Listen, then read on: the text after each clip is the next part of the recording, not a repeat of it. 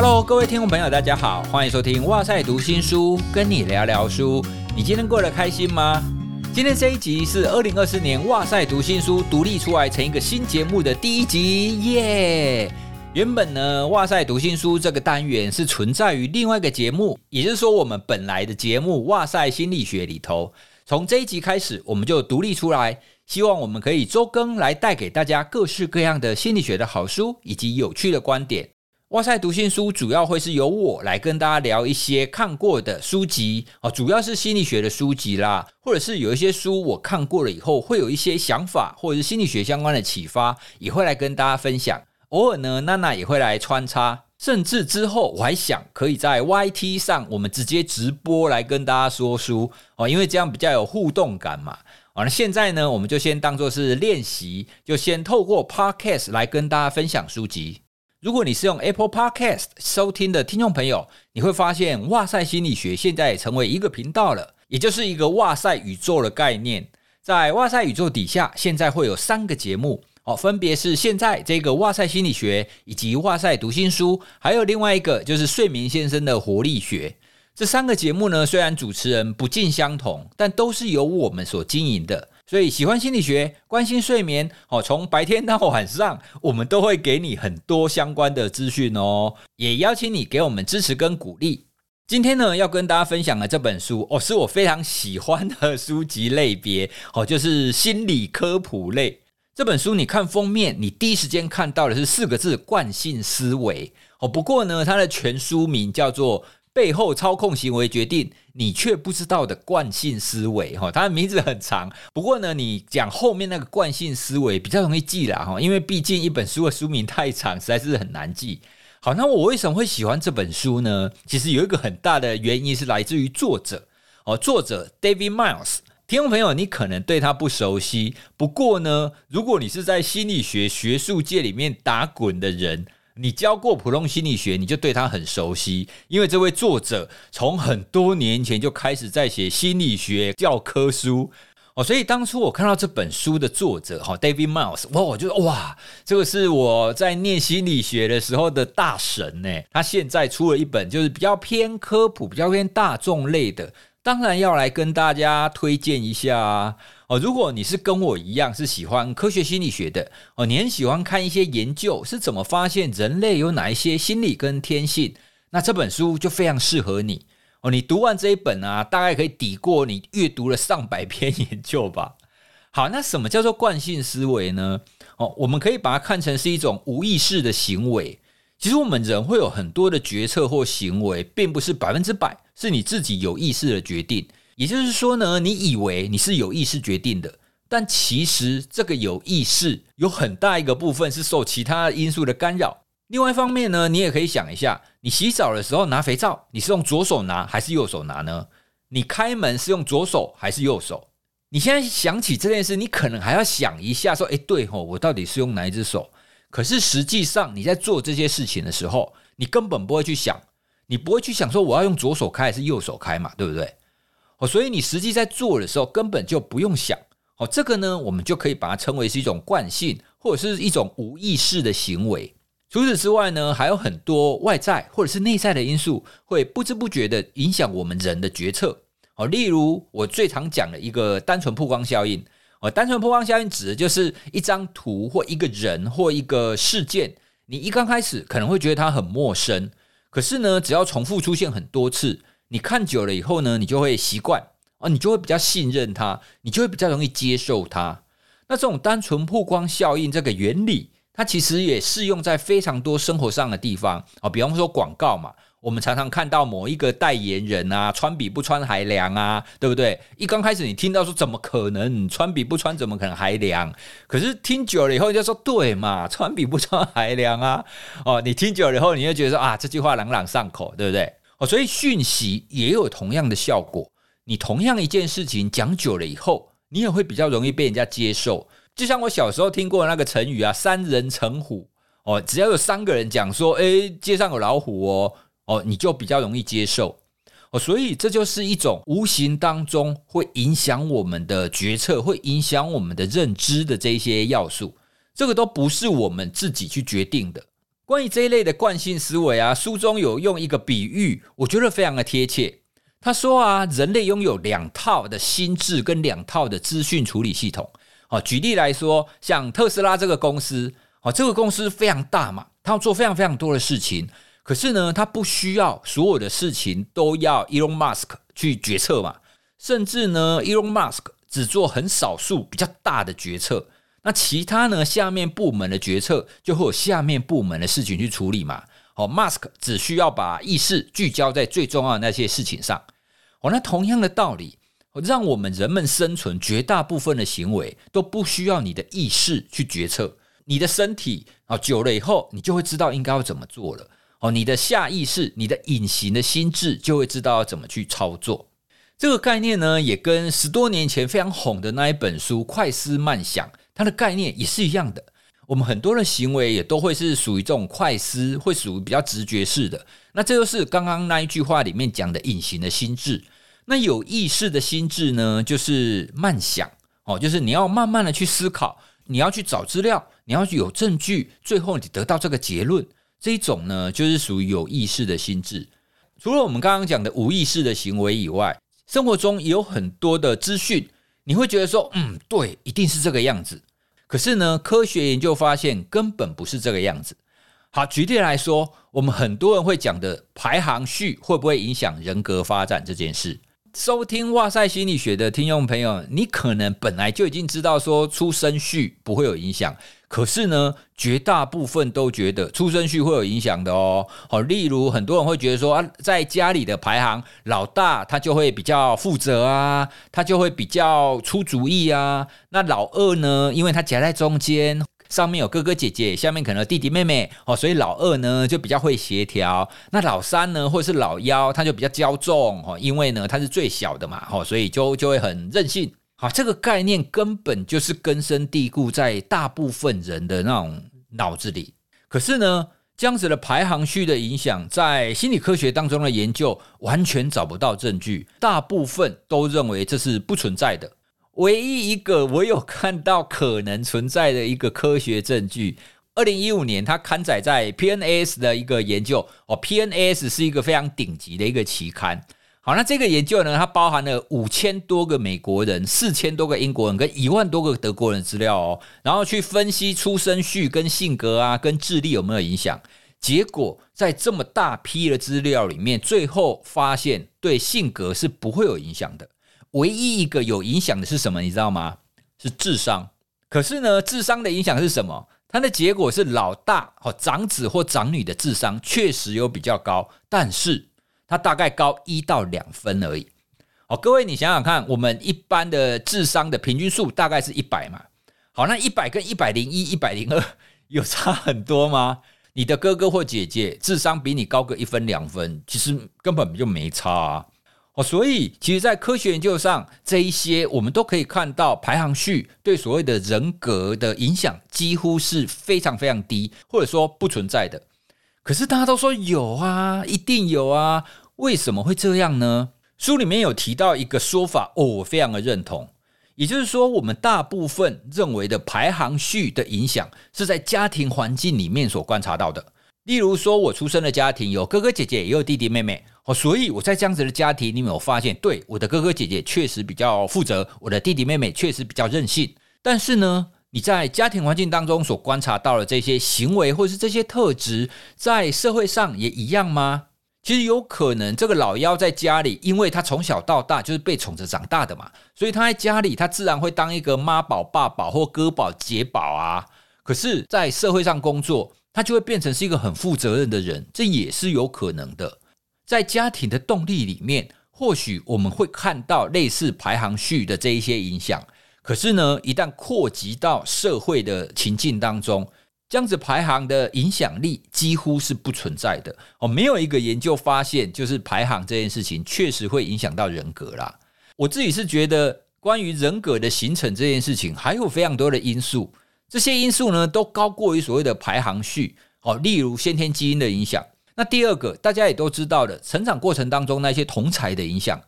所以，我们刚刚上面讲的其实是排行序这件事情，大家都觉得是对的的事情。可是呢，实际上它是错的。那为什么大家都会觉得对呢？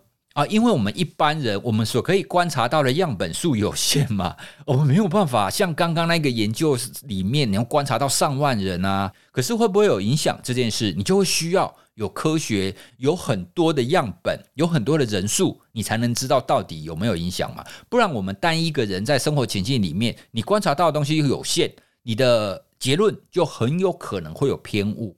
而这个偏误呢，就会造成我们刚刚所说的这种惯性的思维，甚至是这种错误的这种结论。好，那关于这个排行序这件事情呢，书里面还有提到一个我没看过的研究哦，我觉得很特别。有其中一个排行序的影响，它叫做哥哥效应。诶，什么叫做哥哥效应呢？哥哥效应的意思是有兄长的男性哦，就是他上面有哥哥，他是同性恋的几率会比较高一点。哦，这个研究呢，他发现，在家庭里面，如果大哥是同性倾向的几率是两趴，二哥呢，他的几率就是二点六趴，三弟呢，他被同性吸引的几率就是三点五趴。只要他排行顺序越后面，他的几率就会提高。换句话说呢，有越多哥哥，他成为同性恋的几率会比较高啦。那这个现象其实并不是偶然哦，因为他发现姐妹身上不会出现。只有在哥哥这件事情上才会出现。如果是有血缘的哥哥，可是呢后天的生活环境不一样，好，比方说 A 一出生以后呢就被别人领养，所以他从小的家庭环境就跟他的亲生哥哥不一样。好，那在这种情况底下，这一种哥哥效应仍然会存在。好，以上呢就是在跟先跟大家简介一下这一本所谓的惯性思维，哦，是由方言文化所出版的。接下来呢，要跟大家分享今天的主题。哇，我讲了十几分钟才开始进入主题，不好意思，大家请见谅一下。因为有很多东西你读了以后，你真的觉得会很有意思，我真的很想要跟大家分享。哦，不过呢，我们节目我还是希望每一集可以有一个主题。好，这本书当中呢，也有提到有不少跟你群体的变化，然后呢，我们人是怎么样，你的想法、你的动机。就会怎么样去影响到你的决定？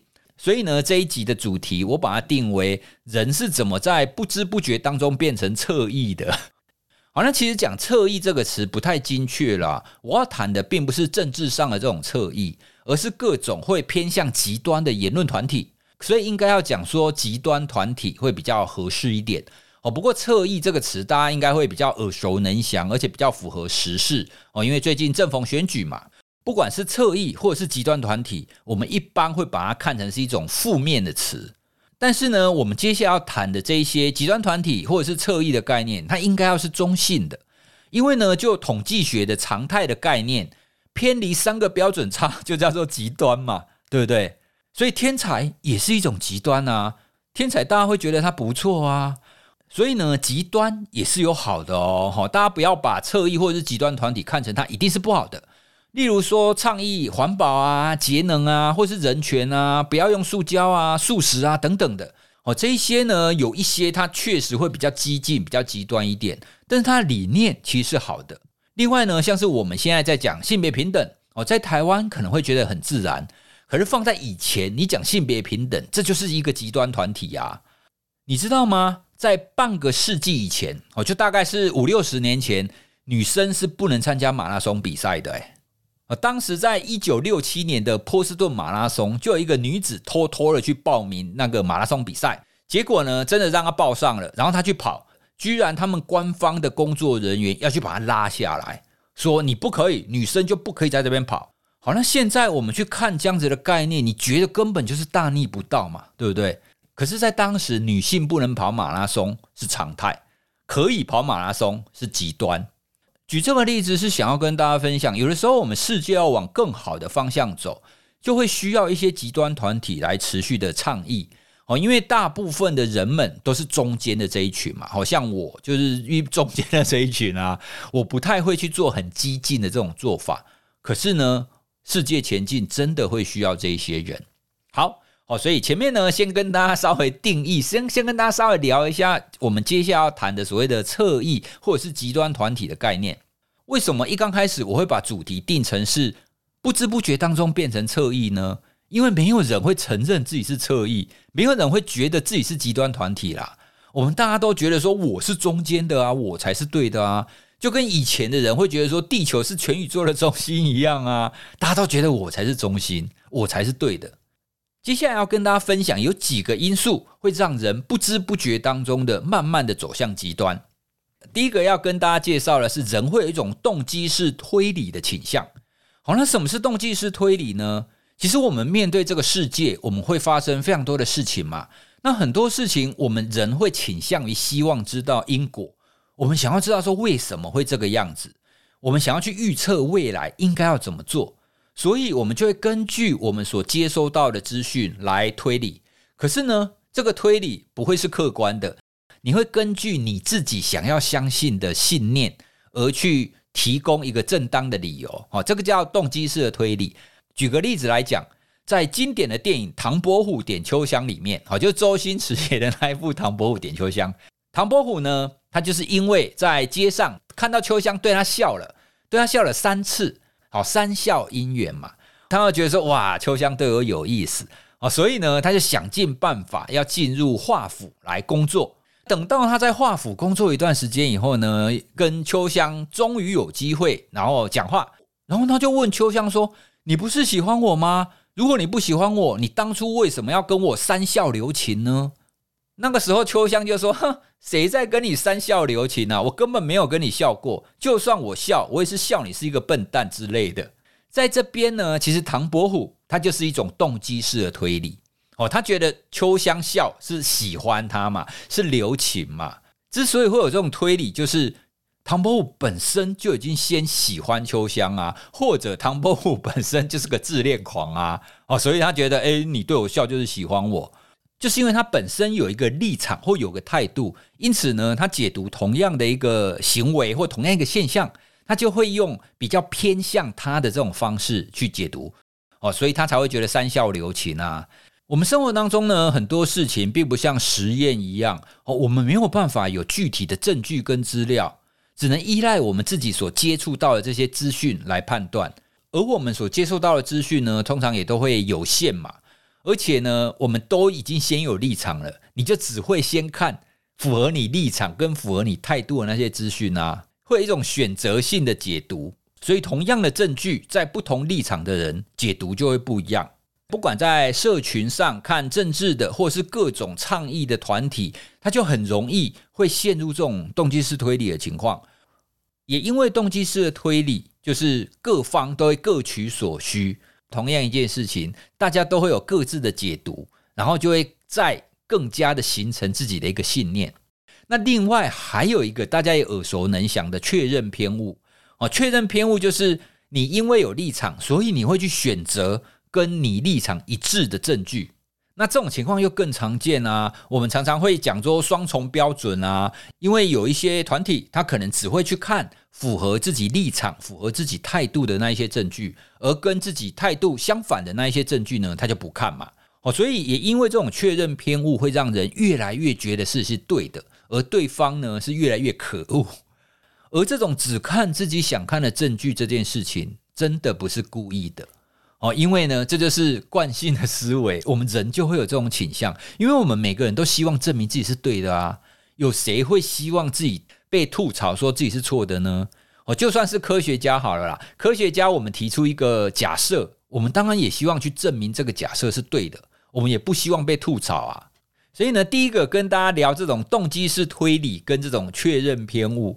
也就是说，我们人一旦有一个态度、一个立场，虽然一刚开始可能是中间的，可是呢，会随着你所接受的资讯，会慢慢、慢慢的偏移，可能会往左移或往右移。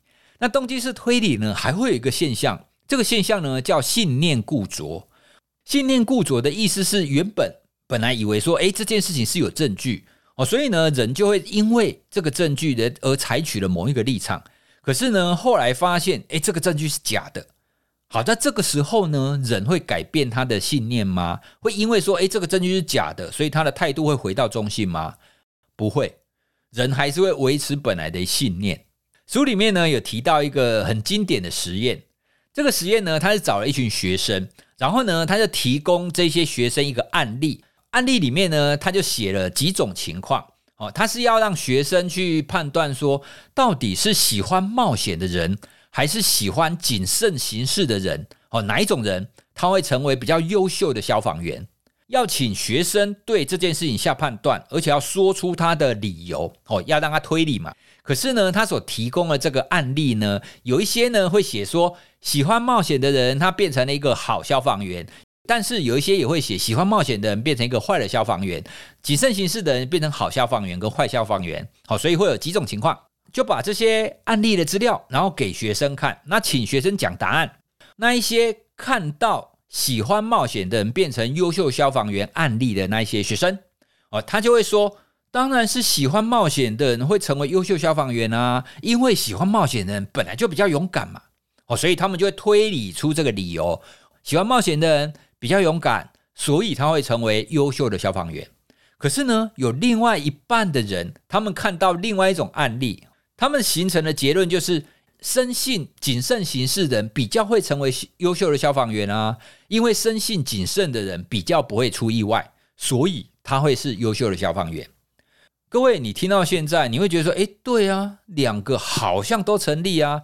喜欢冒险的人比较勇敢，所以他应该可以成为优秀消防员啊。那谨慎行事的人比较不会出意外，所以他也可以成为优秀消防员啊。看起来好像都是对的，可是呢，接下来研究者就跟他说啊，其实刚刚给你们看的这个所谓的真实案例都是假的啦，这种骗人的啦。其实并没有一个很喜欢冒险的人变成优秀消防员，也没有一个本来很谨慎的人变成优秀消防员，这些资料都是假的。然后再问他们的态度。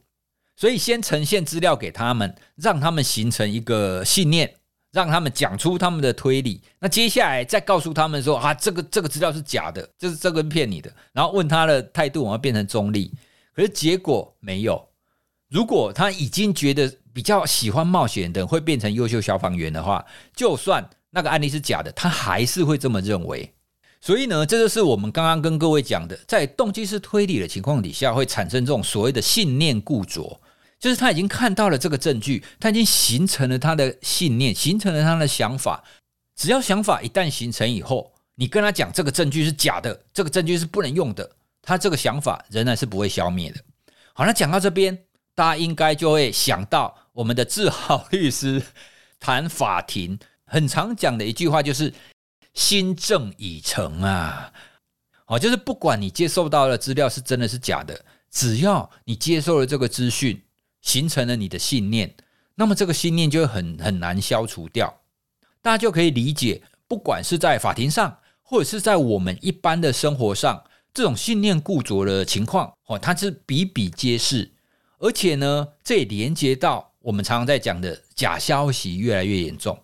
因为我们刚刚讲的信念固着的情况，跟你消息是真的还是假的没有关系啊。哦，你只要先曝光了。先让他接受了，只要形成信念，只要形成他的态度，他就很难很难去反转。我们也常常在讲，现在这个社会假消息会越来越严重啊，假的讯息会让人们形成错误的信念。那一旦错误的信念形成了，你很难去矫正。所以，以上我们从动机式推理，我们谈到所谓的确认偏误，然后再谈到所谓的信念固着。那大家理解了这些概念以后，你就会知道。所谓的极端团体，或是所谓的侧翼，他一旦形成了一个态度，加入了这个团体之后，他就会接触到越来越多支持他信念的这些证据，而反对他信念的证据呢，他就会看不到，或者是他会去忽略它。除了我们刚刚讲的动机是推理跟信念固着以外，还有另外一个会越来越极端的重要原因，我们称它为团体极化现象。团体极化的意思是，当一个团体形成以后。接下来，这个团体的思想、团体的共识，很容易会越来越极端。诶，你会说为什么会这个样子？团体不是应该要有共识吗？其实不会。例如说，你现在因为某一件事，哦，你加入了一个你觉得跟你有志同道合的一群人，可是呢，在这一群人当中，一刚开始你会看到大家有共同的目标嘛，对不对？可是久了以后，其实你会慢慢的看到，在团体里面，你跟其他人的不同的地方，因为我们人很擅长看出不一样的地方，而且我们也很容易去盯着不一样的地方哦。所以一刚开始你加入，你以为大家都一样，可是你加入以后呢，你会发现，哎，其实我们还是有不太一样的地方哦。然后接下来你处于这个团体之后，我们人又会有一个倾向，你会想要你的意见、你的想法可以被凸显出来。好，那你加入这个团体，你的意见要怎么被凸显出来呢？如果你是持那种比较中性的意见，你就不容易被凸显出来嘛。那什么意见容易被凸显出来？就是极端的意见。我用另外一个情况来跟大家举例好了，比方说小明哦，他可能小学都是考第一名，然后到国中呢，他也是第一名，然后到高中呢，他还是前三名。可是到大学呢，他考上一个非常顶尖的学校，然后他的系所都是全台湾各地的第一名所聚集来的。好，那你想想看嘛。在这个大家都是天才的一个班级底下，小明还可以是第一名吗？诶，我刚刚是叫他小明吗？好，Anyway，哦，所以在这个团体情况底下，国小第一名在大学还能够第一名吗？不行嘛！哦，所以第一名就是我们讲的，本来他可能是在原本的情况底下，他可能是很突出的。可是呢，等到他进入一个跟他同质性很高、大家都是天才、大家都是第一名的团体底下，他就变成很平凡啊。所以很平凡的情况底下，你要想尽办法突出自己的方法，就只有走极端，或者是做跟这个团体不一样的事。那不一样的事情，一定程度的就是极端嘛。哦，所以这就是在团体当中很容易发生的现象。那也因为群体极化，所以我们会发现那一些极端言论的声音会明显的比较大。就像我们现在在看很多关于选举或者是政治。或者是那些倡议团体的资讯，我们有时候会觉得说，哇，这个是真的太极端了。可是呢，就因为它极端，就因为它特别，它才会被浮出来嘛。如果它是走中庸之道，新闻媒体就不会报道啊。所以呢，刚刚跟大家聊了几个哦，包含动机式推理啦，包含是群体极化啊等等的啊，书里面都提到了这些现象来谈说，为什么在这个网络的时代，在我们现在这个社会，我们的意见会越来越分歧，然后这种极端的现象会越来越多。然后书里面呢，还有一个很有趣的研究哦，我们不是常常在说，好，我们怎么样去消除对立？我们要用对话来消除对立。对不对？好，就是诶，你意见不一样，所以我们要对话啊，我们要交流啊，我们要针对这个主题来多做交流嘛，来多讨论嘛。结果呢，哒哒，研究发现，当你的态度很极端的时候，对话只会让你的态度更极端，交流会带来更多的对立，其实没有办法带来更多的共识。这个研究呢，他其实找了一群就是高偏见的高偏见的人，我们就把他想象他对一些主题已经有极端的想法。哦，他找了一群高偏见的人跟一群低偏见的人，哦，让他们去针对种族议题来讨论。所以呢，这个情况就会让一群高偏见的人就讨论一个争议性的议题嘛，跟一群低偏见的人讨论一个争议性的议题，然后去测量他们讨论前跟讨论后对议题的偏见程度是增加还是减少。结果呢，发现。那一些低偏见的人，他们在讨论过以后，他们的立场有松动。换句话说，他们的偏见降低了。但是那一些高偏见的人，他们在讨论过后，偏见更高了。好，换句话说，极端的人会越来越极端。所以呢，这个研究也可以更进一步的支持我们刚刚谈的所谓的团体极化啦。啊，因为一群本来就已经比较极端的人，然后走偏锋的人，他们越来越多交流，越来越多对话，那越来越多对话以后，他的偏见就越来越强啊。对话要带来共识哦，绝对不会是就是两个对立的团体直接对这个主题来对话。科学研究已经告诉我们，这是没有用的。好，那怎么样解决这种极端的对立呢？极端的对立还真的要根据对话。诶，讲到这边，你会觉得很奇怪，前面不是有一个研究支持说对话是没有用的吗？那你现在你要说解决对立，你又要对话，到底是对话什么东西？其实重点是所谓的彼此的交流跟对话，是你的针对的主题。刚刚我们讲的是高偏见团体，他在针对本来就有偏见那个主题去交流的时候，他的偏见会越来越强烈。让大家可以形成共识、解决对立的方法，是要针对非偏见主题去认识。也就是说呢，要找出共同点的意思，而不是你去一直去针对彼此意见不一样的主题去对话。比方说好了，我们有的时候会看到，不管是种族之间，哦，比如说黑人跟白人。或者是性别倾向的那一些歧视，电影里面他常常会出现的情节就是啊，本来很讨厌黑人，可是因缘际会呢，他可能被黑人救了，或者是他被黑人抚养长大，那久了以后，他要知道，哎，其实种族歧视是不应该存在的嘛。因为呢，他看见了，虽然我们肤色不同，可是呢，我们也是同样有人性，我们也是同样有共同目标的人。所以，这一种获得共识、彼此交流的方法，就是先放下彼此对立的那一些议题，先找到彼此有共识的项目。我，那从有共识的项目去交流，最终呢，就彼此比较容易会消除偏见啦。不然，针对偏见的主题，只会造成更多的偏见而已。所以，以上呢，就是透过介绍这本书背后操控行为决定你却不知道的惯性思维哦，里面真的讲了非常多的研究。我们在网络上会看到这么多极端的言论，这些言论都是在不知不觉当中会慢慢慢慢越来越极化、越来越极端所出现的。很多的情况都不是我们意识所控制的。这也是这本书当中惯性思维很常讲的地方。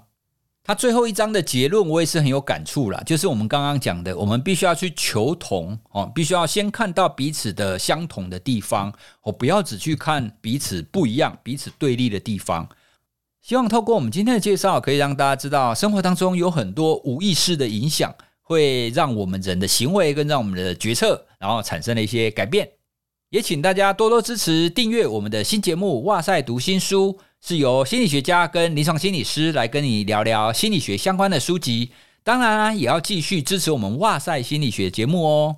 对了，我们在二月三号星期六的下午，会在台北举办第一次的《哇塞心理学感谢季》，我们《哇塞心理学》的四根台柱都会出场哦。好，四根台柱就是娜娜跟她的三个大叔小伙伴，哦，大家都会一起出现。邀请就支持哇塞心理学的你一起来参加。那报名链接我也会放在资讯栏里面。如果你对我们的节目有什么想法，或是有什么建议要回馈的话，都欢迎你在 Apple Podcast 或 Spotify 留言给我们，也可以在 IG 或粉砖私讯给我们哦。好，谢谢大家的收听，拜拜。